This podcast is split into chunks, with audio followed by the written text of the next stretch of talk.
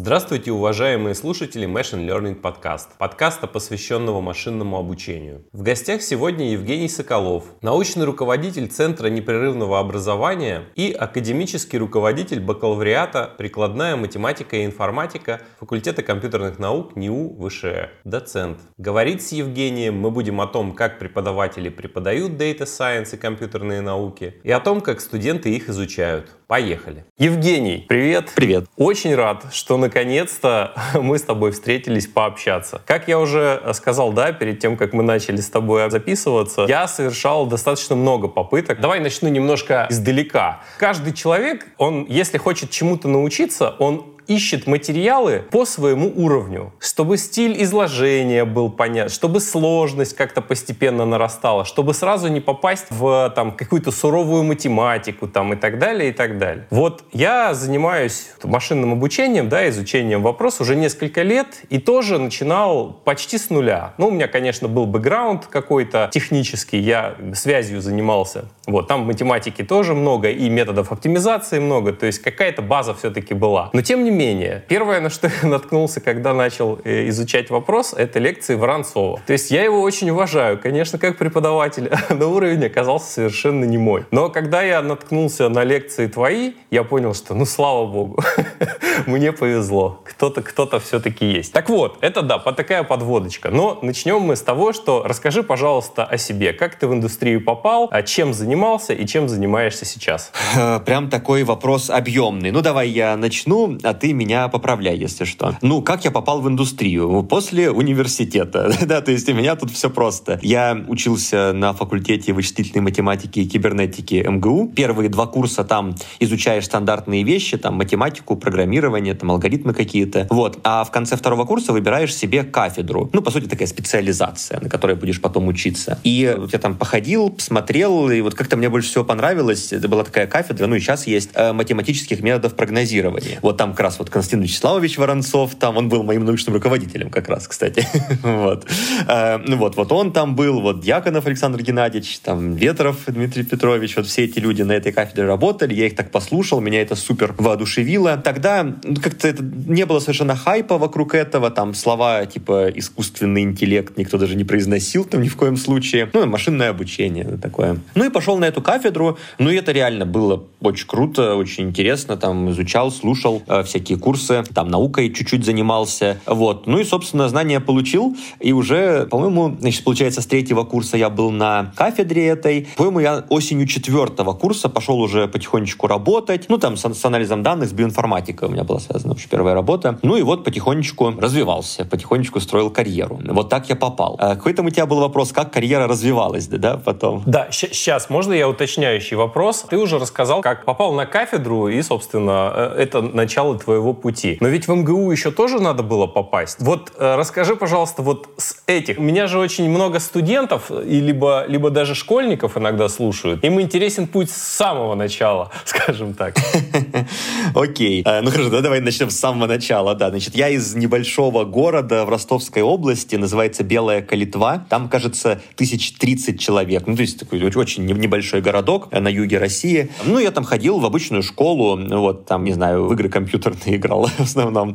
Вот. Эм, ну, а потом как-то случилось, э, не знаю, мне там папа купил, по-моему, в книжном магазине какую-то книжку про Delphi. Э, вот такая была среда. Вот, типа там можно было и формочки наклепать, и напрограммировать. Такое развитие Паскаля как языка программирования. Э, я что-то там стал делать, ну, так получалось средненько. Вот, а потом случайно съездил на областную олимпиаду по информатике. Ну, вот там есть Всероссийская олимпиада по информатике, у нее есть этапы. Там школьный, городской, областной. Тогда еще был там по федеральным округам четвертый, и потом и финальный пятый. Ну, понятно, что там школьный и городской это что-то было совсем странное, потому что особо никто даже там программированием не занимался в городе, поэтому как-то я там чуть ли не сразу на областную поехал. И там я тоже случайно занял, по-моему, третье место. Просто задачи, которые там были, они были вот алгоритмические, ну, типа, знаешь, как вот там, ну, условно, слит-кода вот такие. Ну, посложнее, может, даже. Вот. Я вообще понятия не имел, как это решать. То есть я вот эти вот э, там, что такое динамическое программирование, там, какие-нибудь там сортировки, я понятия не имел, что это такое.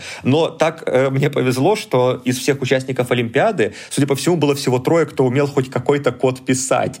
Вот, и за счет того, что я написал хоть какой-то код, который запускался, ну и там, может, там один тест или два проходил из всех, ну, там, третье место я занял и поехал на четвертый этап, федеральный, который был для всего Южного федерального округа. Но вот Ростовская область там, ну, вот, кстати, не знаю, как сейчас, по-моему, тоже там не очень дела обстоят. Ну, вот в мои годы там как-то особо даже никто и не, не готовил к Олимпиадам, а при этом вот какой-нибудь там Краснодарский край, Ставропольский край, там есть крутые учителя, которые вот готовят к Всеросу. Поэтому я, конечно, приехал на четвертый этап и слил его капитально, просто напрочь. Но там я так посмотрел на умных людей, а еще я там узнал, что если взять Всерос, то можно поступить в любой университет без экзаменов. Ну и как-то вот меня это замотивировало, я стал готовиться. Ну там, к счастью, уже интернет у меня был тогда, вот, так что там какие-то материалы находил, там э, решал задачки, заказал себе книжку Кормана по алгоритмам и структурам данных. Ну вот, значит, потихонечку изучал, там какую-то летнюю школу, в летнюю компьютерную школу съездил. Ну и в итоге вот взял э, диплом в Серос э, по информатике в 11 классе. Ну и с ним можно было куда угодно поступать. Были разные варианты. Ну вот как-то в итоге в МГУ пошел на ВМК. Странно, что не Кнута. Потому что я, когда э, заинтересовался программированием, вот кроме Кнута ничего не было. Я вспоминаю, там был такой момент, когда такты процессора нужно было считать, когда ты пишешь инструкции на ассемблере. И там можно было очень написать намного больше кода, но который намного быстрее работает. И я помню, это,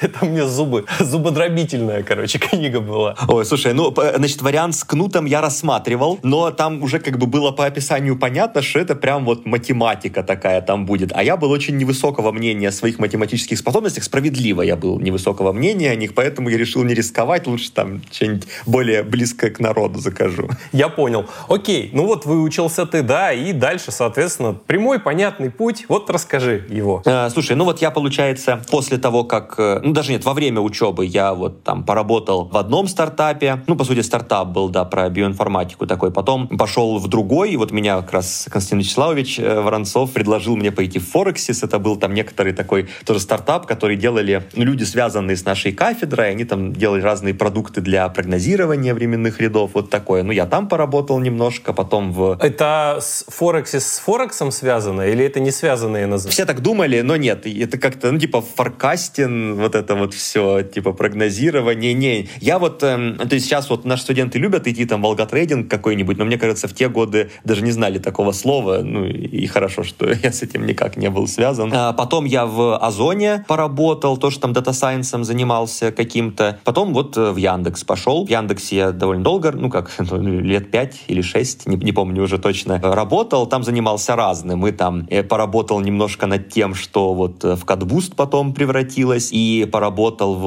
Data Factory. Ее уже нет. Это было вот подразделение, где мы делали такие, по сути, консалтинговые проекты для других компаний. Помогали им там какие-то модельки строить, эксперименты проводить. Потом вот в Дзене поработал, рекомендациями позанимался. Ну, а потом в какой-то момент как-то сложилось, что я преподавал вообще с момента выпуска, вот как в 2013 году закончил ВМК, стал семинары вести у Константина Вячеславовича как раз по его курсу. Вот. Ну и там я преподавал на ВМК. Потом вот когда факультет компьютерных наук вышки появился, как раз вот э, Миша Левин, мой руководитель в Data Factory тогда, он э, помогал факультет создавать, там как-то участвовал активно в его развитии. Ну и вот я у него спросил, типа, Миша, а вот там факультет, там вот машинное обучение, наверное, надо будет читать, может, можно как-нибудь? Ну, Миша сказал, типа, ну, мы подумаем, там, хорошо. Ну, в итоге он там все меня с деканом познакомил. Я стал преподавать на факультете компьютерных наук, вот, и как-то на меня сразу навалили там еще много разной административной работы, типа там помогать специализацию по машинному обучению организовывать, там на майнере вести. Ну и в итоге этого все больше становилось, мне все больше прикольно от этого было, и стало понятно, что уже пора выбирать. Нужно вот невозможно на двух стульях усидеть. И вот я решил в, получается, девятнадцатом году, это уже 4 года назад, что вот пойду целиком туда.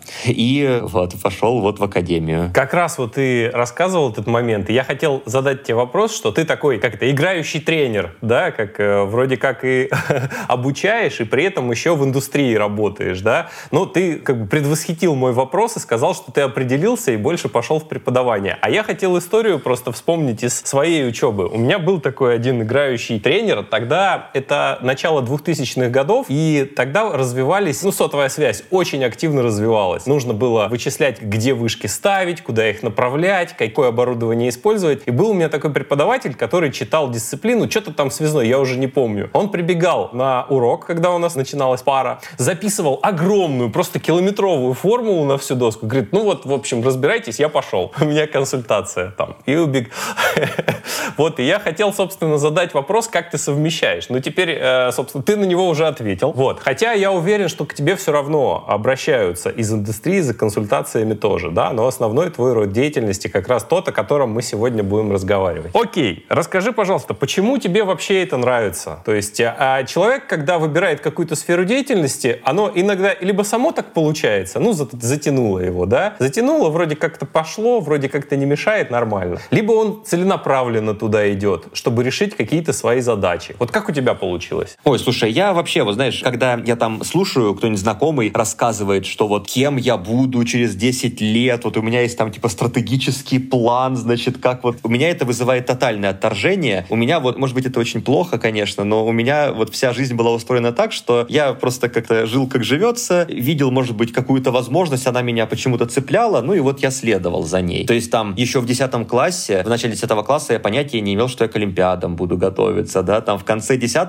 класса, когда я начал готовиться, я совершенно не представлял, что там на все раз поеду. Вот, ну и вот всю жизнь так. Поэтому, э, ну, скорее это сложилось так, что в конце университета, когда уже я был там на самых старших курсах, у меня было 5 лет университета, специалитет был тогда, я там, ну, знакомился с разными вот аспирантами моего научного руководителя, там, может быть, молодыми преподавателями общался с нашей кафедры. И вот как-то меня очень воодушевляла вот именно вот эта идея преподавания. Во-первых, мне казалось, что они сильно более четко рассуждают. А я вот тогда чувствовал, что в голове бардак какой-то. Ну, мне в целом как-то, вот когда ко мне даже там на младших курсах приходил кто-нибудь там семинары или, или лекции вести, и если тут был такой преподаватель прям вот горящий, который там как-то вот весело рассказывал, там байки травил какие-то, как-то вот не, неординарно все делал, это меня супер вообще мотивировало. Вот реально, мне там это в памяти так отпечаталось, что до сих пор оно там есть. И, конечно, мне хотелось научиться так же. То есть вот меня скорее мотивировали люди, которые этим занимаются своими навыками. Вот, поэтому я там, ну, когда заканчивал университет, уже там спрашивал на кафедре, типа, а можно ли как-то попреподавать где-нибудь? Мне вот предложили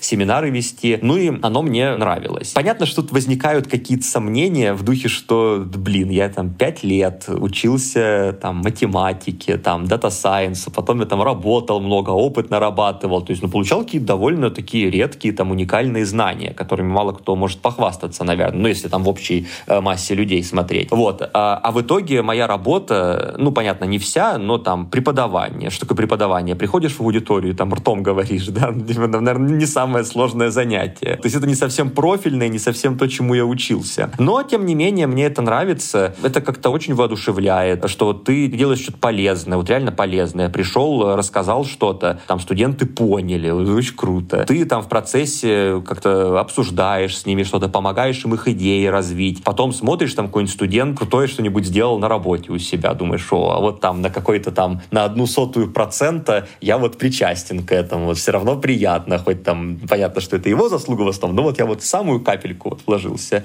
Вот. Ну, короче, вот что-то такое есть. Видимо, у меня есть некоторая внутренняя потребность к тому, чтобы делать что-то, э, ну, как-то громко прозвучит, там, социально значимое, не знаю, что-то там такое доброе, полезное, ну и вот так я реализую. Но, повторюсь, я пришел к этому абсолютно по наитию, то есть не то, что я сел там в университете и подумал, я хочу делать что-то значимое, вот что же это будет? Нет, совершенно нет. Квадраты Эйзенхауэра расчертил, да, и понял, что это твое. А скажи, пожалуйста, вот э, очень часто мотивация у преподавателей — это научиться чему-то самому. То есть когда мы готовим материалы, когда мы готовимся к лекции, к выступлению, мы в голове прокручиваем э, каверзные, все каверзные вопросы. А каверзные вопросы мы всегда знаем, что будут заданы ровно по тем материалам, по которым у нас у самих в голове пробел. Да, и мы, соответственно, как-то пытаемся это дело все проработать заранее. Заранее постараться вот ответить на вот эти вот каверзы, которые мы сами бы задали преподавателю, если бы были на, в роли студента, да, у самого себя. Вот э, скажи, у тебя есть такая мотивация? Типа вот разобраться, да, вот предвидеть что-то сложное. Э, ну да, слушай, наверное, вот сейчас у меня этого уже нет, потому что как-то, ну, кстати, я жалею, что я ничего нового не читаю, надо будет это исправить. Но вот когда я там в первые годы читал, конечно, я когда готовился к занятию, я прям писал подробный конспект себе, вот, и вот именно там самое большое удовольствие мне, наверное, приносило написание этого конспекта, потому что я вот такой вел внутренний диалог какой-то, думал, ага, вот я скажу так, непонятно, непонятно, надо по-другому переписать, вот пример придумать какой-нибудь. Вот, ну, а потом уже вторичное, что приходишь в аудиторию, и там как бы ты рассказываешь, и реально вот понимают люди. То есть да, да, конечно, это, это прикольно. Ну, при этом вот скорее в этом ключе. А вот ты говоришь, что еще предвидеть каверзные вопросы, в это у меня плохо всегда получалось, это, это и не умею. Вот, так что тут я даже не пытался. Ну, ты, наверное, записывал их, чтобы потом разобраться, да? Ну да, кстати, ну вот мне часто вот там молодые преподаватели приходят, говорят, что типа, блин, а вдруг мне там зададут вопрос, а я не знаю, как ответить на него. Ну, там мой ответ, что да ничего страшного, так и скажи, типа, что я не знаю, разберусь, отвечу в следующий раз и запиши себе. Я сам так делал тоже. Да, это абсолютно нормально, мне кажется. Ты же не обязан знать все. Да, но все равно у человека в голове есть какой-то некий порог, он все равно думает, что если вот он чего-то не знает, да, то его компетенции не оценят или оценят ниже, чем они есть. Там, ну, такой страх присутствовать может. Я тоже, вот ты говоришь, там, ты, ты не боялся никогда. Я тоже сторонник такого, что, ну, не знаю, ну, так бывает. Действительно, всего, все знает только чат GPT, и то плохо, да? Ну, типа, что-то он ответит.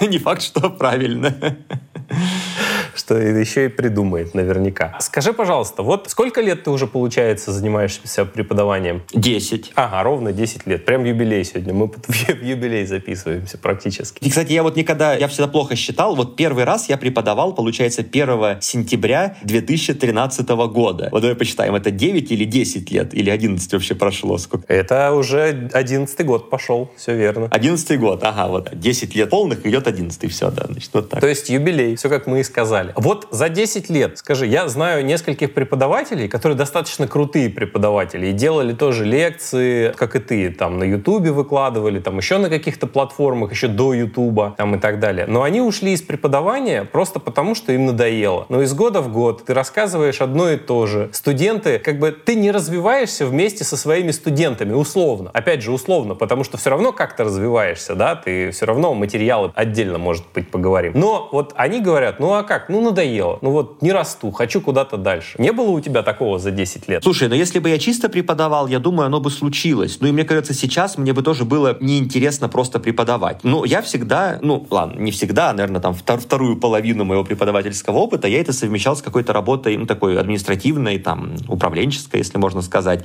То есть я там помогал выстраивать другие курсы, продумывал это как-то, искал преподавателей, думал там про целые программы новые, какие-то бакалаврские, магистрские. Но на самом деле сейчас эта работа у меня занимает большую долю времени. Я сейчас больше такой э, менеджер, чем э, преподаватель. И вот когда ты все это вместе делаешь, это прям такой очень мощный коктейль получается, потому что, с одной стороны, ты приходишь к студентам что-то преподавать, и, в принципе, ну вот то, что ты рассказываешь, ну, понятно, оно уже отлажено, хотя, в принципе, все равно есть некоторый челлендж. Я каждый год отмечаю, что вот это я плохо рассказал, надо бы подправить. Ну и там э, интересно что-то новое узнать, включить в лекции. Но, но еще я прихожу к студентам преподавать, потому что я же для них делаю не только свой курс, я в целом весь там бакалавриат для них делаю, где они учатся. Вот, и мне как бы интересно посмотреть, а вот, а что они помнят с других курсов, а вот э, какие у них интересы, а вообще вот чем они там психологически отличаются от тех, кого я учил там три года назад. И вот это вот уже такой вот обширный мир, где не соскучишься, вот, поэтому я тут рекомендую миксовать всегда. Смотри, через, неправильно сказать, что через меня, я скорее прошел через достаточно большое количество преподавателей, начиная там с детского сада и школы, да,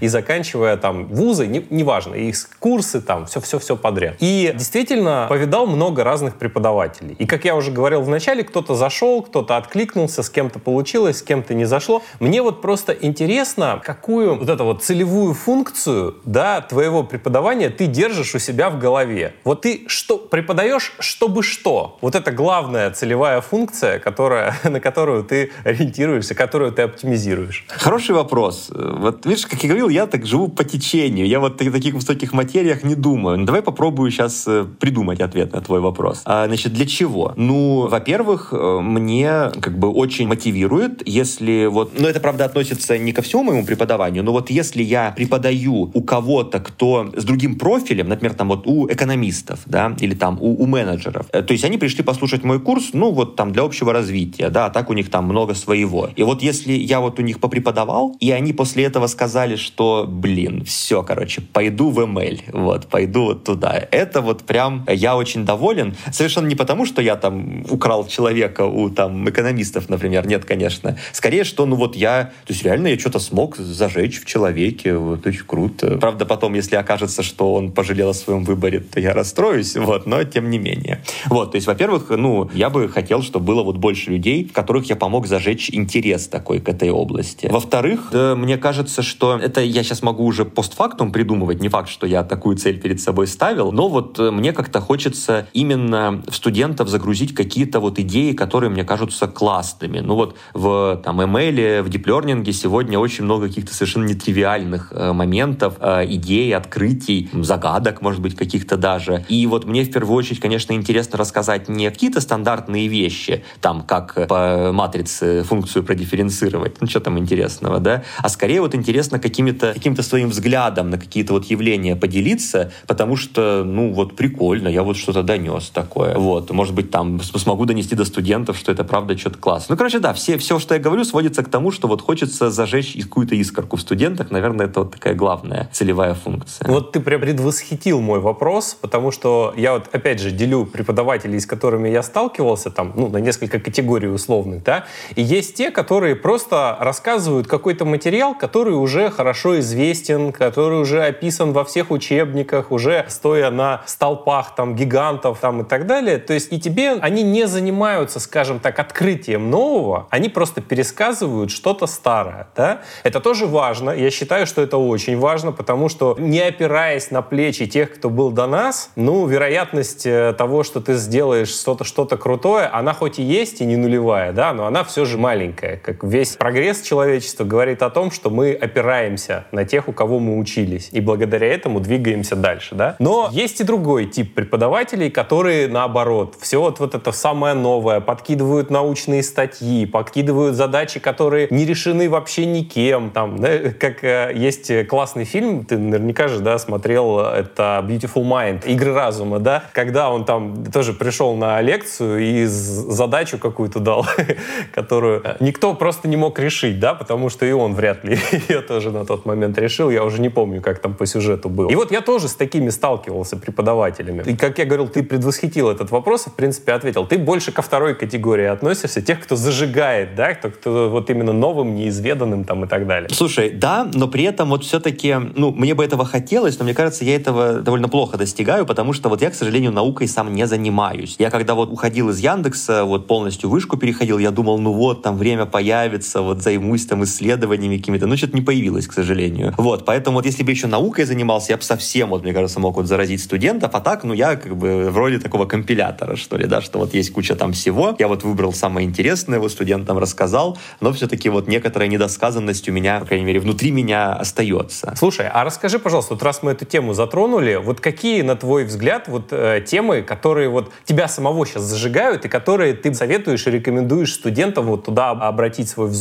Именно что тебе кажется, что там вот они зажгутся, ты зажигаешься, прогресс, прорыв какой-то будет. Хороший вопрос. Ну, если мы говорим про там learning какой-нибудь, то там, конечно, сейчас какие-то совершенно потрясающие вещи открываются. Ну, там какие-нибудь истории про loss landscape, про то, как устроена вообще там э, функция потерь, там функционалы ошибки в нейронках, какие свойства у них есть, какие-нибудь там явления вроде двойного спуска. Вот, тоже это очень э, любопытно. Э, очень интересно, например, что вот если читать статьи про там GPT-модели от OpenAI, ну, статьи тех времен, когда они еще рассказывали, как они делают эти модели, да, вот, то там, например, очень интересное наблюдение, что у них прогресс достигался не за счет того, что они там придумали какие-то супер новые архитектуры, а что они там данные нормально собрали. Или там придумали, как немножко дообучать модели. Вот. Ну, понятно, что там параметров они тоже больше сделали, вот, и это, это важно. Но вот прикольно, что уже начинает на первую роль выходить что-то вот не э, инженерное, а вот что-то такое вокруг. Вот. Это, мне кажется, ну, такое интересное изменение. Можно думать, как мы там можем это все улучшить, там на науку навести какую-то, автоматизировать. Вот. Но главное, это, конечно, то, что, ну, такой довольно общеизвестный факт, что есть нейронки, которые показывают хорошее качество, и вроде бы мы умеем их обучать, но мы понятия не имеем, как они устроены, и там возникают такие свойства, которые, ну, даже непонятно там с помощью чего изучать, как будто бы там математика современная, там, конечно, готова, но не очень. Э, не очень понятно просто, какую математику там применять. Вот. И это вот прикольно. То есть вот, вот прям вот с одной стороны ты вот этим вот чатом GPT пользуешься, а с другой стороны вот там столько загадок, вот прям вот здесь, вот, вот в том, что ты трогаешь каждый день. И это, конечно, очень, на мой взгляд, занятно. А если вспомнишь, расскажи, пожалуйста, какую-нибудь историю, когда вот буквально у тебя на глазах родилось какое-то решение, которое потом стали использовать, ну, например, вот с тем же, не знаю, катбустом там или еще с чем-то. Вот когда вот прям вот буквально вы командой или там ты или вместе с,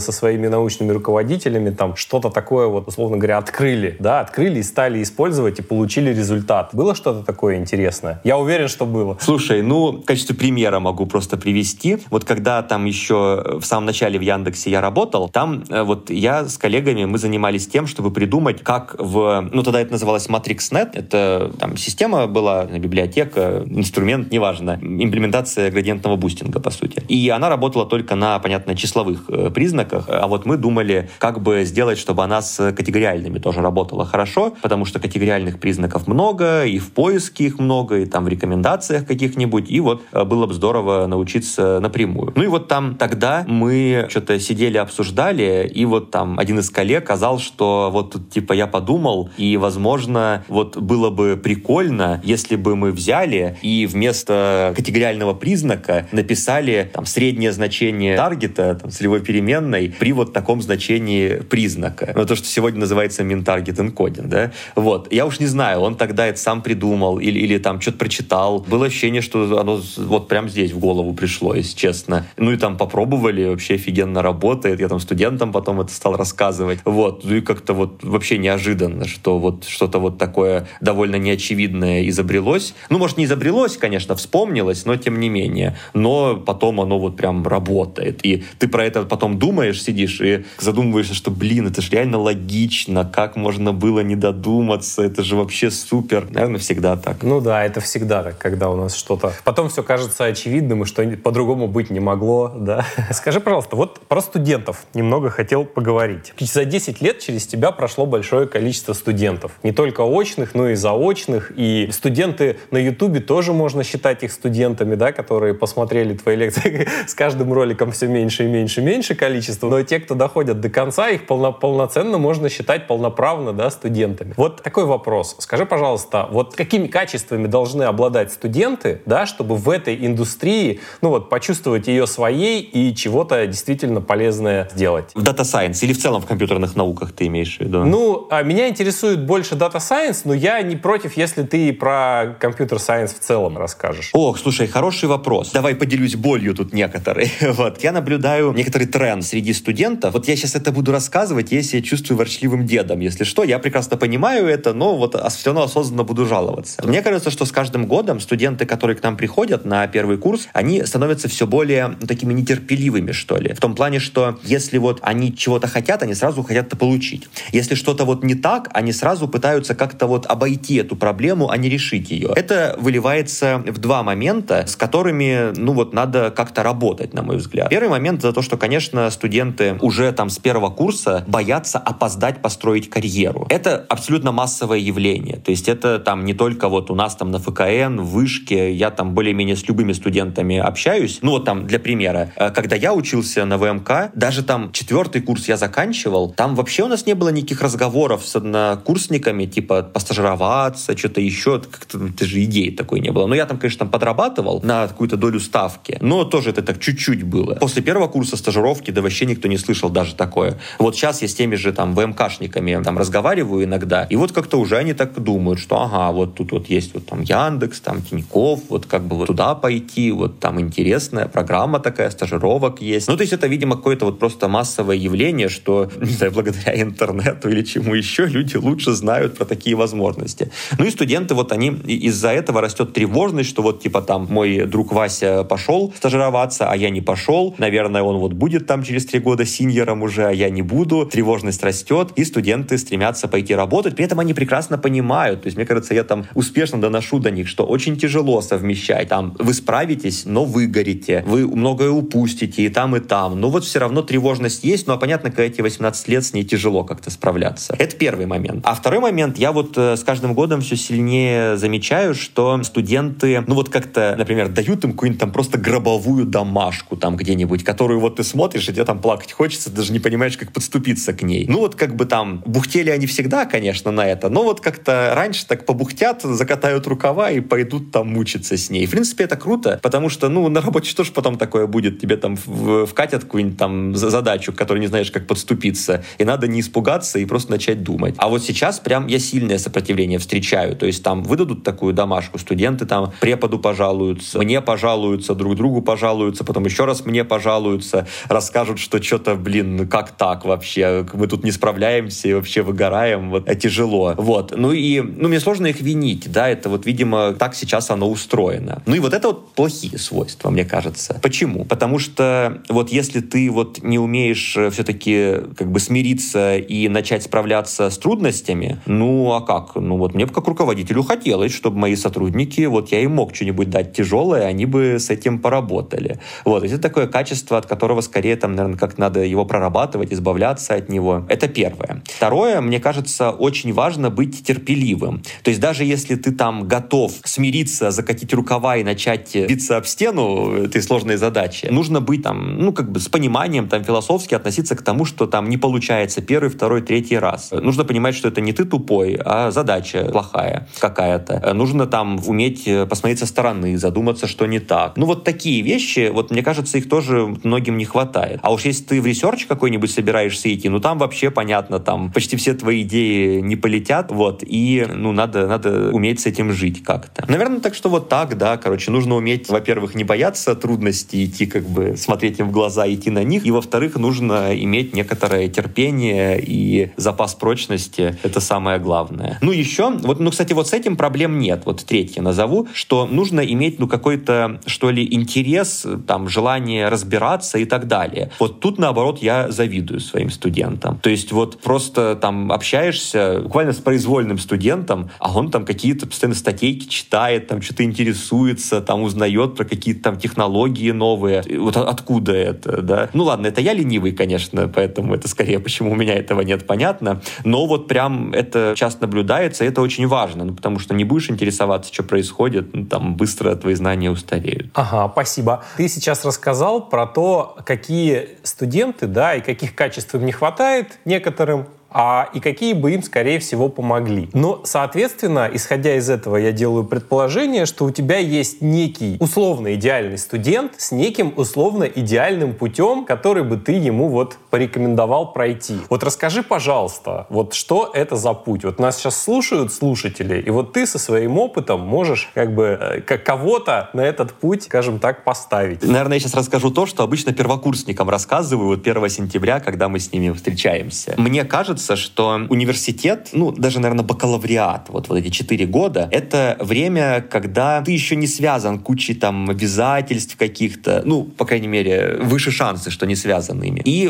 у тебя есть свобода некоторая. И вот я считаю, что вот главное, что нужно сделать за эти четыре года, это попробовать как можно больше всего. Во-первых, нужно попробовать жестко поучиться. Ну, то есть не просто, когда там ходишь на курсы и делаешь домашки, а когда вот прям ты вот походил на пары, понял, что вот тебя там, не знаю, линейная алгебра цепляет больше всего, и ты вот прям пытаешься вот как следует так вот там еще книжки почитать, курсы посмотреть, у преподавателя попросить сдачи со звездочкой какие-нибудь. Ну вот, в общем, по хардкору поучиться, мало ли к чему это приведет, да, вдруг понравится. Имеет смысл постараться изучать что-то совершенно в сторону, потому что, мне кажется, ну вот после университета уже будет крайне тяжело растить эрудицию, а в университете, может, и хватит у тебя сил, там, не знаю, пойти ту же там экономику поизучать, там, историю, в конце концов, философию. Почему нет? Мало ли как пригодится. Тоже вот стоит попробовать. Стоит Стоит попробовать работать, безусловно, потому что, ну, сходить на стажировку, посмотреть, как оно там устроено, это, с одной стороны, опасно, может затянуть, но вот если идти с четким пониманием, что все, я летом постажируюсь, потом вернусь к учебе, это очень полезно будет, посмотришь, чего вообще там за пределами университета. Попробовать попреподавать, школьникам что-нибудь повести, там, побыть, ну, вот у нас есть такая концепция учебные ассистенты, это когда вот ты сам курс уже прошел, и более младшим студентам помогаешь, ну, там, домашки проверяешь, консультации проводишь, тоже это очень важный опыт. Попробовать, в конце конце концов, там, друзей завести. Порой это крайне нетривиальная задача для студентов-технарей, вот, но тоже, тоже важно. Короче, вот нужно вот попробовать как можно больше, потому что ты можешь какие-то совершенно неочевидные инсайты получить про то, что тебе интересно, это твою жизнь определит. Ну вот как я там попробовал попреподавать, да, и в итоге это то, чем я занимаюсь уже много лет. Э, там на первом курсе я даже представить не мог, что моя жизнь так э, разовьется. Поэтому вот мне кажется, нужно пробовать побольше, и нужно делать это смело. Вот, и тогда все будет хорошо. Слушай, ну это очень э, классно ложится, и на мое э, понимание, у меня тоже часто спрашивают, а как войти в IT? Ну, самый, собственно, распространенный вопрос за последние несколько лет, да? Я говорю, ну, делай то, что тебе нравится. IT — это достаточно широкое направление, вот, а я не знаю, что мне нравится. И вот я считаю, что самый лучший совет, вот как раз, который ты дал, попробовать э, все направления. Там идешь, там, не знаю, сейчас и в онлайне можно, не обязательно, да, в офлайне. Сейчас и вузы дают всякие онлайновые программы, и дают всякие пробные программы, то есть, чтобы ты... То есть вариантов очень много. Берешь, пошел там бэкэнд поковырял, пошел там процессоры поковырял, пошел там, ну, микроконтроллеры, да, пошел там, короче, фронтом позанимался, пошел в, в анализ данных, где-нибудь, да, откликнется. Ну, или ты хотя бы, хотя бы будешь знать, что это, это как бы тебе вообще не интересно, и ты просто подвергся волне хайпа и вообще занимайся тем, чем ты раньше занимался, у тебя все хорошо получается там. Здесь я абсолютно с тобой согласен, такой очень дельный совет. И не только, не только в плане карьеры, повторюсь, друзей завести, что-нибудь послушать вообще вне компьютерных наук. Может быть, э, это не так э, там полезно в моменте будет, но уверен, что это будет очень серьезный долгосрочный эффект иметь, позитивный долгосрочный эффект. Да, особенно с возрастом, вот это вот, э, если ты не поддерживаешь сферу социальных связей, она как-то стремится, да, сузиться очень сильно. Да, заводить новые знакомства становится все сложнее и сложнее, это факт. Поэтому я здесь тоже поддерживаю абсолютно для студентов. Такой хочу вопрос задать. Вот мы поговорили немножко про путь студента, про некоего студента, которому вот это вот понравится, да, компьютерные науки, там, анализ данных. А можешь привести пример студента, которому вот лучше даже вот, э, вот если он в себе найдет такие качества или мысли, то он, конечно, может попробовать, но из твоего опыта ты можешь сказать, что, может быть, ему стоит во что-то другое обратить свой взор. Слушай, ну, понятно, что вот я там вот занимаюсь бакалаврской программой, там прикладная математика, информатика, на нее поступает что-то там типа, ну, зависит, 300-350 студентов в год, вот такое, и, конечно, некоторые из них отчисляются, ну, кто-то отчисляется, потому что там вроде пытался, но не сдал, ну, бывает, да, а кто-то вот отчисляется, просто приходит ко мне и говорит, вот я что-то передумал, вот хочу, хочу вот туда. Значит, какие я видел причины? Абсолютно как бы это уважительные причины, да, это абсолютно нормально такие иметь. Во-первых, бывало, что студент приходит и говорит, типа, слушайте, а вот я тут пытался-пытался, э, мне казалось, что IT это круто, но вот я понял, что вот эти вот айтишники, они сидят, э, сычуют, значит, э, вот там не общаются ни с кем сутками, там что-то код пишут по ночам, а вот тут не мое, вот, вот я хочу вот коммуникации какой-то, вот общения, вот налаживать процессы. Ну, наверное, действительно, тогда скорее это работа какая-то, может быть, около айтишная, такая менеджерская, да, там какой-нибудь project менеджер например. Но все-таки, наверное, для этого там ассемблер изучать не обязательно. Поэтому вот если чувствуешь, что вот у тебя не получится работать наедине с собой, тебе вот нужна коммуникация, ты вот такой экстраверт, и обязательно, чтобы ты в работе мог себя реализовать как экстраверт, ну, стоит подумать дважды, потому что вот, может быть, все-таки окажется, что э, работа там настоящего data scientist а или там software -инженера это все-таки больше интровертная история. Но кто знает. Второе, э, что вот тоже я э, наблюдал, часто у наших, среди тех, кто в итоге там отчисляется, переводится, вызывает фрустрацию, что вот то, что ты делаешь на нашем факультете, оно, ну вот, не заканчивается каким-то красивым готовым продуктом. Ну, грубо говоря, вот ты там слушаешь разную математику. Ну, там, мы с тобой понимаем, наверное, да, что математика это очень важно, если там в ML идешь, ну как там без нее вообще. Вот. И они тоже это понимают. Но при этом они говорят, что ну вот тут я не могу, я уже вот год эту твою линейную алгебру изучаю, и вот что, что у меня там, вот там формулы какие-то, тетрадка исписанная. Где, как бы, где результат? Где, где программа, которая вот в итоге там людям жизни спасает? Ну, нигде. Ну и как бы у кого-то это умеренно, и в принципе это, наверное, нормально, что ты там долго изучаешь математику, ну и это все-таки там не заканчивается каким-то чем-то красивым. А для кого-то это принципиально, что вот они вот, им нужно э, такое вот быстрое подкрепление э, обратное. Ну, тогда тоже все-таки у нас с этим тяжелее. Мы же больше там про вещи, которые под капотом, а не про то, чтобы сделать там именно приложение, сервис и так далее. Ну, это тоже есть, но в меньшей степени просто. Поэтому вот может быть тяжелее, если у тебя, скажем так, ты не можешь своей фантазии дополнить то, что ты просто делаешь какой-то кусок кода, который в консоли отрабатывает, вот, и ничего тебе не рисует. Ну вот, наверное, так, наверное, так. Ну еще, да, ну, мне кажется, что на самом деле это э, преодолимо, но вот скорее на нашем факультете я с таким, наверное, не сталкивался, но вот э, я в какой-то мере причастен к преподаванию вот всех этих около компьютер-сайенс штук на других факультетах вышки, и там э, одна из самых частых жалоб, которые я слышу от студента, она выглядит так. Он говорит, что вот слушайте, вот значит, вот как у меня устроено на моих профильных курсах. Вот я вот пришел там на лекцию, послушал материал, потом пришел там на семинар, мы вот какие-то там обсудили что-то про этот материал. Потом мне дали домашку, где, ну вот я вот применил вот эти знания, сделал домашку, вот сдал ее, получил отличную оценку. А у вас в этом, блин, питоне вашем, вот мне тут что-то на лекции рассказали, на семинаре рассказали, я дома там код запустил, у меня ошибка вывалилась. А я такую ошибку не видел раньше. Вот что это такое? Меня не научили, как с этим обходиться. Или там, говорит, вот дали вы мне домашку какую-то, там, не знаю, что-нибудь там, CSV-файл считать и посчитать там какое-нибудь там среднее. А вот на занятии не рассказывали, как среднее считать. Что-то мне документацию, что ли, читать? Это я не понимаю, зачем. Ну, сложно винить студента, он не привык к такой парадигме. И вот, в принципе, это исправляется, там просто немножко упорной работы и проходит ощущение, что что-то не то. Но вот э, я допускаю, что есть люди, для которых это вот принципиально что-то странное, что ты, сколько бы ни учился, все равно ты там на Stack Overflow проводишь очень много времени, или там за чтением документации, да. Может быть, для кого-то это правда, ну, совершенно неестественная мысль, и этим заниматься не хочется, ну, могу понять. Есть современный data scientist. Это человек, который вырос, скажем так, на каких-то научных дисциплинах. Каждый преподаватель, он будет хвалить свою дисциплину. Это мы прекрасно знаем и считать ее самой важной и нужной, иначе зачем он ей занимается? Это все понятно. Но мне вот интересно, вот ты готовишь именно data scientist ов, да, так, обучаешь, и у тебя есть некое видение вот этого вот конечного твоего продукта. Готовый data scientist, который может в компании приносить пользу компании, миру и себе в том числе, да. Можешь так вот набросать рейтинг, скажем так, дисциплин, которые вот этому человеку нужно освоить, какая на первом месте, какая на втором, там, какие поделили третье место, там, и так далее. То есть мы сосредотачиваемся на какой-то основной, понятно, я прекрасно сейчас понимаю, что нельзя выбрать какую-то одну дисциплину, там все равно очень много из разных. Но вот то, на чем в первую очередь сосредотачиваться,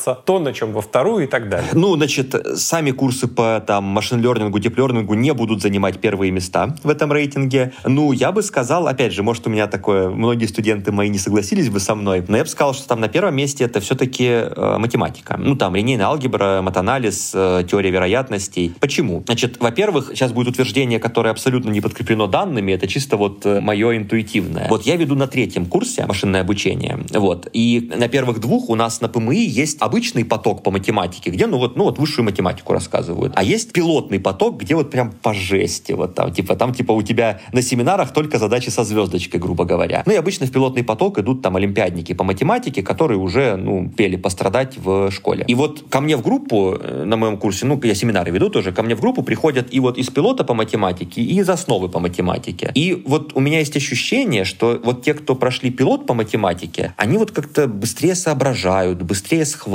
у них вот какое-то воображение более живое. Может быть, они просто сами по себе такие с детства, и благодаря этому у них получалось с математикой. Но вот мне хочется думать, что вот немножко тут есть все-таки в другую сторону следствия, что они как следует позанимались математикой, и поэтому у них прям мозги очень пластичные оказались. Поэтому это вот как минимум по этой причине математику изучать важно. Ну и в целом, наверное, вот если ты там собираешься так прям серьезными какими-то инженерными задачами в Data Science заниматься, ну там математика определенная будет, это самое сложное, что тебе там предстоит изучить, и если у тебя есть математическая база, ты это быстро изучишь. Второе, это, конечно, ну там какие-нибудь алгоритмы структуры данных и какие-нибудь штуки, связанные с промышленной разработкой. Ну даже, наверное, в первую очередь там алгоритмы структуры данных, потому что, ну вот я давно не собеседовал сам, но когда я собеседовал дата-сайентистов, вот вообще главная проблема, которую я видел, что они вроде бы там email изучили, там в математике что-то понимают, но они вообще не умеют отличить там эффективный код от неэффективного, да. Для них там они не понимают, в чем проблема, что они такой полный перебор там написали за там какой-нибудь там n в четвертой степени сложность, хотя на самом деле можно было сильно быстрее это решить. Вот, это важный навык, потому что, ну, сколько там математику не изучай, в итоге тебе код писать придется рано или поздно, и было бы здорово, чтобы ты вообще понимал какие-то принципы, которые отличают э, эффективный код от неэффективного. Ну и там, конечно, было бы э, здорово иметь какую-то общую грамотность в таких вот ну, фундаментальных компьютерных науках. Ну, то есть, чтобы ты там и немножко понимал понимал, как процессор устроен, и что там в ядре операционной системы происходит, и как там компьютерные сети работают, и что там вот, ну, сейчас же идешь в любую крупную компанию, там, конечно, все очень такое распределенное, отказоустойчивое. Что в основе этого лежит, какие принципы, там, как, не знаю, какая-нибудь балансировка нагрузки устроена там и так далее. Вот, то есть какая-то вот общая грамотность такая нужна, ну, просто потому что мало ли где оно пригодится. Вот, но это, конечно, там не одна дисциплина, да, но вот я какие-то, по крайней мере, скиллы вот назвал основные. Ну, а уже после этого, понятно, там ML нужно там знать, DL нужно знать. Но почему я не ставлю это на первое место? Ну, я, например, там прекрасно вижу, как студенты, которые вот все это хорошо заботали на там младших курсах, в конце второго курса идут на стажировку какую-нибудь э, ML-ную. Они ML еще не изучали. Они там за пару дней что-то полистали, какой-нибудь учебник, там, конспекты, и все, там пошли уже, значит, это самое,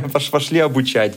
Вот. Это как бы уже такое, это важно, но вторичное. Если же говорить про то, что в ML, в DL, вот на что обратить внимание, э, я бы сказал, что это некоторая культура эксперимента. То есть вот э, методы ты изучишь там и научишься запускать там какие-нибудь там фит-предикты, там трейнинг-лупы там в PyTorch и так далее. Но вот очень важный навык, который вот тоже я вижу, что очень тяжело дается студентам, это вот ты запустил обучение, ничего не обучилось. Вот разбираться, почему так. И вот нужно уметь придумать, какие эксперименты ты поставишь, чтобы выяснить, в чем проблема. Вообще иметь какую-то, опять же, эрудицию, которая тебе позволит э, выдвинуть гипотезы, в чем проблема может быть. Там умение проинтерпретировать график какой-нибудь там про там э, loss какой-нибудь на train е. Вот. Ну, короче, вот такие вещи, они это уже, ну, что-то такое на стыке, наверное, там soft skill ов и machine learning а, да. Я, я искренне не понимаю, как этому учить, вот правда. Кроме того, как просто заставить студента набить э, шишки себе много раз и в итоге там сделать выводы какие-то. Но это правда важно. Ну, наверное, вот так. Смотри, какой хотел вопрос задать. Вот мы немножко поговорили про рейтинг э, дисциплин, точнее даже не, не столько дисциплин, сколько областей,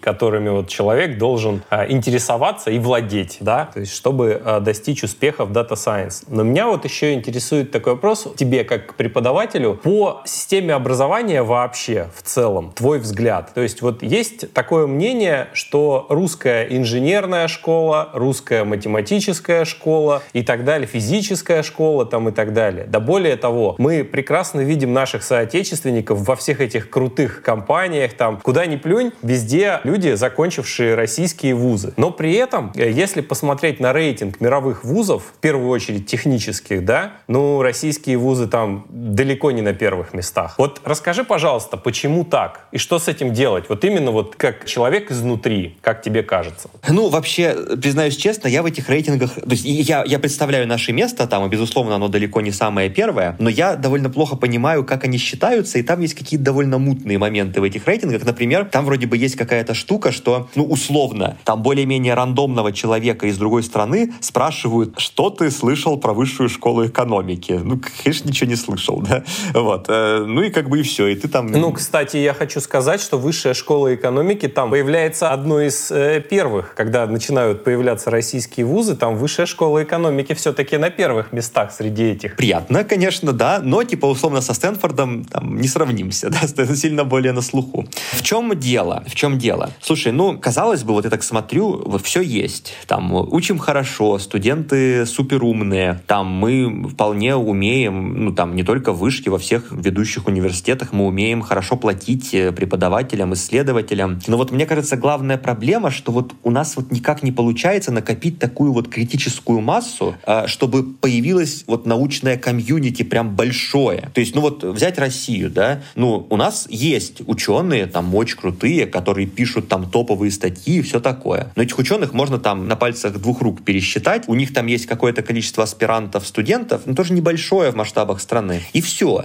Вот. А вот хотелось бы, чтобы вот условно ты там в любой там разумный университет пришел, кто-нибудь там наукой про ML, DL занимается. Пришел в ведущий вуз, а там вообще 20 лабораторий, где этим занимаются. В каждой лаборатории там просто толпа людей, куча задач, вот такое. Вот почему-то не получается. То есть вот возникает, например, какой-нибудь там крутой, яркий ученый, который вот все, он у нас вот остается, никуда не уезжает, вот он занимается, кучу денег зарабатывает, все здорово. У него появляются ученики. Но вот ученики, они соскакивают. Кто-то там успешно все, ну вот что-то разочаровался, пошел в компанию работать. Ну ладно, ничего страшного. Кто-то вот поработал-поработал, сказал, что типа, ну слушайте, ну не буду ж я одной темой заниматься всю жизнь. Хочу к кому-нибудь еще. Ну, к кому-нибудь еще, это, наверное, за границу. И вот все, уехал за границу. Ну, понятно, что уже там маловероятно, что вернуться оттуда. И вот как-то, скажем так, отток э, там в лучшем случае равен притоку. Нет, нет роста вот этого. Не знаю почему. Вот, вот непонятно, что с этим делать. Может быть, нам еще сильнее нужно заливать науку в России, ну, по крайней мере, в этой области деньгами, чтобы вот как-то больше людей привлекать и хоть немножко у нас там рост начался. Не знаю. Сложный вопрос для меня тоже. Ну, правда, такое есть. Ну, все равно интересно послушать твое мнение человека изнутри, скажем так. Окей, расскажи, пожалуйста, вот человек хочет попасть в ВУЗ. Школьник, который как раз задумывается о том, куда бы ему поступить. Но сейчас же хайп у нас на IT. То есть ему и родители говорят, как когда-то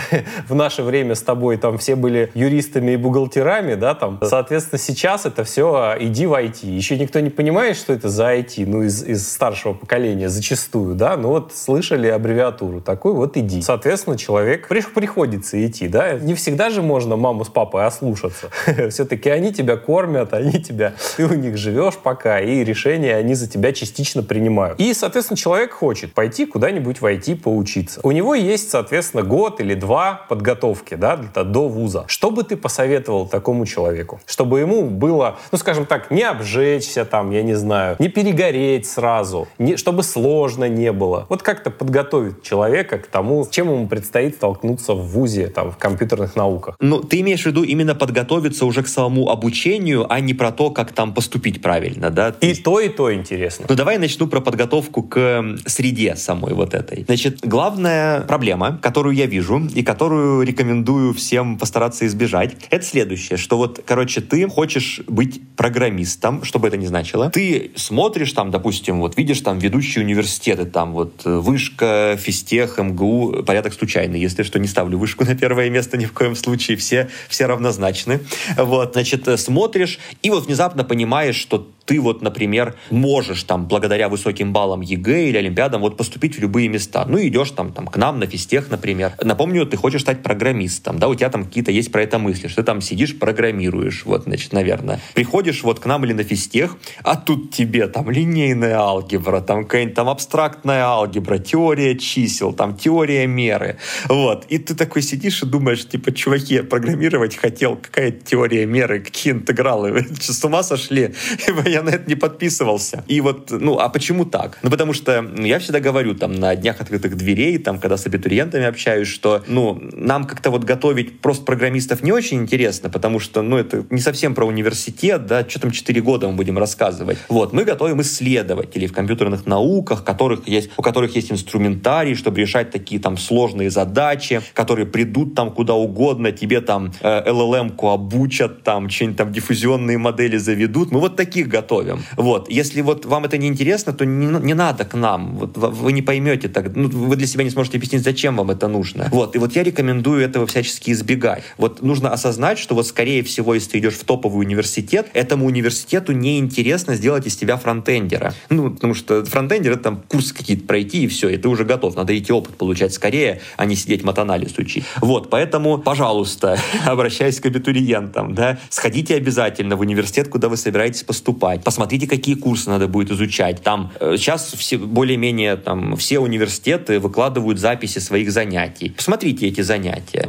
Может, у вас сразу куча вопросов возникнет про то, типа, зачем мне этим заниматься. Это правильные вопросы, надо к ним прислушаться. Пообщайтесь со студентами этих университетов, посмотрите, куда они идут работать. Опять же, вот если там посмотреть на там, наших студентов, ну, ты заметишь, что там никто, условно, тестировщиками, фронтендерами особо не работает. Ну, может, там отдельные люди, но как-то вот в основном тренд другой. Наверное, тоже повод задуматься задуматься, что что-то не то тут происходит, да. Вот, поэтому вот то, что гарантированно стоит сделать. Ну и второе, опять же, я давно школу заканчивал, да, может, сейчас в школах все по-другому, мне сложно сказать, но, наверное, есть все-таки еще. В университете на тебя сильно больше ответственности сваливается. То есть там в школе тебе дневник задания напишут, там родителям там в WhatsApp напишут, что тут ваш сын не делает домашку, вот передайте, чтобы сделал. Вот, а в университете что, тебе дали задание, ожидают, что ты его сдашь до дедлайна после дедлайна у тебя его не примут. Вот, и все, твои проблемы, если ты его не сдал. В университете ожидают, что ты как-то сам организуешь свое время учебное. Никто не будет прям с тобой сидеть и как-то твой график на неделю планировать. Вот. И вот как-то вот надо подготовиться к взятию этой ответственности. Ну вот как-то вот постараться. Понятия не имею, как это делать. Возможно, просто нужно настроить себя на то, что вот начнется там первый курс, и нужно будет как-то вот сильно больше поначалу, что ли, ставить под сомнение свои выборы. Вот. Э, и тогда все получится. Ну вот, наверное, так. Мне кажется, это самое сложное, потому что мы вот то, о чем ты говоришь, мы это понимаем только спустя много лет.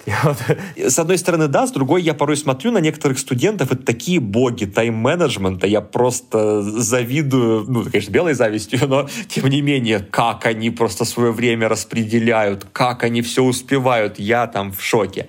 Вот, поэтому, ну, можно, можно при желании это сделать и на, на младших курсах. Ну, смотря на таких, удивляешься ты только потому, что таких единицы. А если посмотреть даже на свой опыт, там, я вот сейчас смотрю, и я так думаю, блин, у меня такие возможности были, таки, с такими светилами я ходил рядом, я мог у них такому научиться. И тогда ты этого не понимаешь, понимаешь ты только сейчас. И пытаешься что-то наверстать, что тогда тебе само шло в руки, а мы этого не ценили. И мне кажется, это проблема отцов и детей вечная, да, то есть отцы говорят всегда, куда обращать внимание, а дети не особо к этому прислушиваются. Абсолютно. Я хоть и студентам не отец, но там тоже бывает, вот вижу, что вот что-то вот не так делают. Но я, по крайней мере, пока вроде получается, стараюсь философски относиться, что типа, может быть, они лучше меня понимают, как надо. А может быть, сейчас время такое, что и вот не надо, вот они вот свой путь найдут. Но, конечно, это не мешает нам транслировать какие-то свои э, старческие типа мудрости.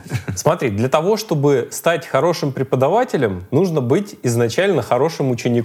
Это как как, знаешь, хочешь учиться командовать, да, научись подчиняться в таком же ключе. И вот, соответственно, у тебя за твою жизнь выработались наверняка какие-то там лайфхаки, какое-то понимание каких-то нюансов, которые вот, э, они появились именно со временем. Ты их не знал изначально, но ты выкристаллизовал их в процессе вот обучения, преподавательской деятельности и так далее. Поделись какими-то из них, чтобы вот человек, который нас слушает, сразу на них мог обратить внимание. Дисклеймер, конечно, что все индивидуально, да, и, может быть, я это сейчас буду говорить, на самом деле это не работает даже у меня, ну, как бы, ладно, расскажу. Значит, ну, вот, вот что для меня очень важно, если ты там что-то изучаешь, там пытаешься там задачку решить какую-нибудь, там код написать какой-то, и вот не получается, то очень важно не начинать брать измором эту задачу. Скорее, вот для меня очень полезно сказать, все, хорошо, ладно, не получается, вернусь завтра. И вот пойти там погулять, может быть, обсудить с кем-нибудь эту проблему, и вот реально приходит решение само тогда. А того, что ты еще там 5 часов угробишь сегодня на то, что будешь пытаться это понять, только себя загонишь, устанешь там и еще тупым себя начнешь считать. Вот, то есть вот очень важно, если уперся во что-то, переключиться. Вот не пытаться себя заставить. И вообще там вроде говорят, что у человека таких вот прям очень продуктивных часов в день может быть там один-два в лучшем случае. Вот стоит об этом помнить. Вот, и многого от себя не требовать. Это первое. Второе, наверное, если ты что-то изучаешь, встретил какую какую-нибудь э, задачу, не получалось ее решить совершенно, а потом узнал решение, которое там совершенно нетривиальное, вот в духе там э, заметим что, чего-нибудь, да, как это в математике бывает, то вот очень правильно собраться в этот момент, потому что вот сейчас произошло что-то, где ты имеешь реальную возможность поменять свое мышление. Вот я прям, опять же, не уверен, насколько успешно, но когда вот у меня такое случалось, я вот прям садился и много думал. А вот как я должен мыслить, вот как мой процесс решения задач должен быть устроен, чтобы вот это вот решение пришло мне в голову само и довольно быстро. Ну, не всегда удавалось что-то понять, но иногда интересные инсайты появляются, это полезно оказывается. Ну и в целом, мне кажется, стоит вот не пренебрегать, ну это я говорю к тому, что, опять же, я сам жучайший интроверт, э, там необщительный вообще, то есть дай мне волю, буду один сидеть, ничего не делать. Ну, знаете, что-то делать свое, ни с кем не общаться. Вот и студенты часто такие, абсолютно понимаемо но все-таки не стоит пренебрегать общением, потому что, ну вот, ты учишься с умными людьми, многие умнее тебя,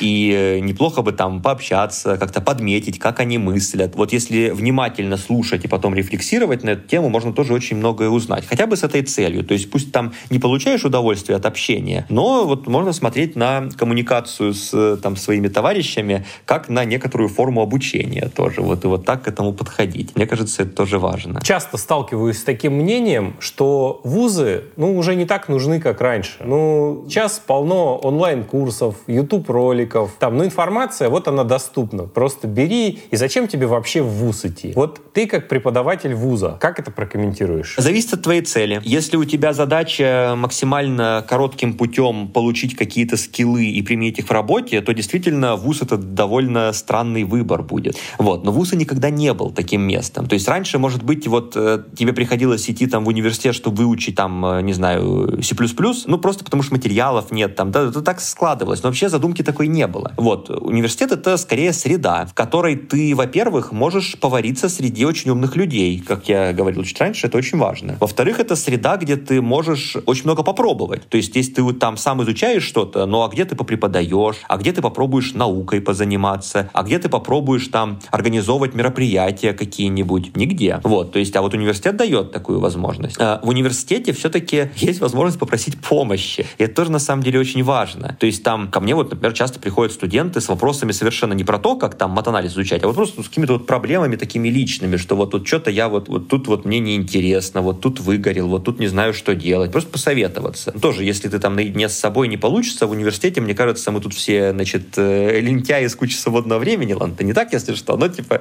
ну вот мы можем про это поговорить. Короче, я к тому, что вот да, в университет нужно идти не за тем, чтобы получить конкретную профессию или конкретный набор знаний. Вот в магистратуру можно зайти мыть, а вот в бакалавриат скорее нужно идти как в некоторую такую среду, в некоторое там комьюнити, где вот такая вот творческая, свободная атмосфера, где ты можешь найти себя. Вот, наверное, в первую очередь вот так. Ну и еще, вот опять же, в университет надо идти, если не просто хочешь скиллы какие-то получить, а если вот ты видишь именно такую вот траекторию там исследователя какого-то, вот такого мыслящего человека, ну потому что здесь вот ты на других вот таких уже состоявшихся посмотришь, они тебя научат, ты много всего попробуешь, стать исследователем и вот таким вот прям человеком, не знаю, изобретателем, да, наверное, можно сказать, мне кажется, можно только в очень сильной коммуникации с другими. Вот наедине это, конечно, можно сделать, но сильно тяжелее. Вот. А так, да, конечно, и, и в вышке мы ищем пути вот как-то подстроиться под эти запросы, чтобы получить скиллы. Э, магистратура — это уже, в принципе, ответ на этот вопрос, потому что ну, магистратура — это два года, она сильно более узкая, там сильно меньше в стороны какие-то ты смотришь, но все еще два года. Вот. Есть там э, ДПО, там дополнительное профессиональное образование, это вот прям вот реально заточено под то, что вот ты пришел, ноль лишнего, просто вот прям вот мы максимально эффективно твое время используем, чтобы ты получил все-все нужные скиллы, пошел там джуном работы. Вот.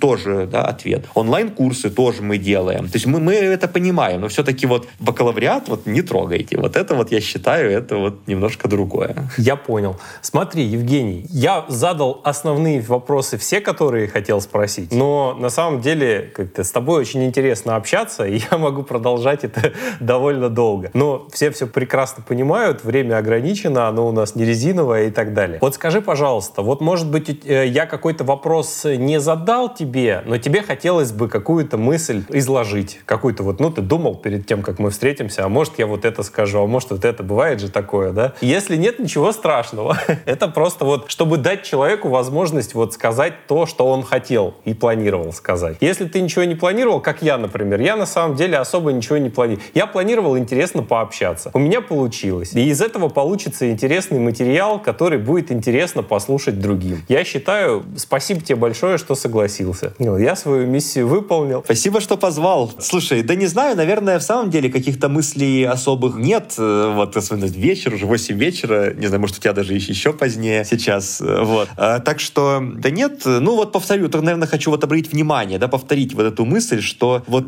ты говоришь, что у тебя среди слушателей много там студентов, школьников, да, абитуриентов. Вот прям очень вот всех призываю побольше смотреть по сторонам. Вот если вам кажется, что вы знаете, чем вы будете заниматься в жизни, и что вы знаете, что вам нужно для этого изучить, вот плохие мысли. Вот не надо. Э, успейте еще вот как бы свое зрение сузить до одной точки. Но это там вся жизнь будет впереди. Пожалуйста, вот постарайтесь посмотреть вокруг, что-нибудь изучить просто по фану. Это порой может радикально вашу жизнь изменить. Вот мне кажется, это такой, э, может быть, я сам потом пожалею, что этот совет даю, потому что он ни на ком не сработает. Вот мне кажется, что это правильно все. Мне кажется, совет классный. Мы все равно что-то новое появляется на стыках чаще всего. Спасибо тебе огромное. Было очень интересно и такой бодрый, бодрый диалог. Большое спасибо, что нашел время. Спасибо тебе. Все, буду ждать запись. Да, договорились. Ну все тогда, пока-пока. Пока. Евгения поблагодарил. Хочу поблагодарить и вас, друзья, за то, что продолжаете слушать подкаст. А также отдельно благодарю тех из вас, кто поддержал наш клуб, посвященный чтению книг по машинному обучению. Постпродакшн данного выпуска также профинансирован клубом. Спасибо. Ну и в этом году, думаю, успею выложить еще один выпуск. До скорых встреч. Пока.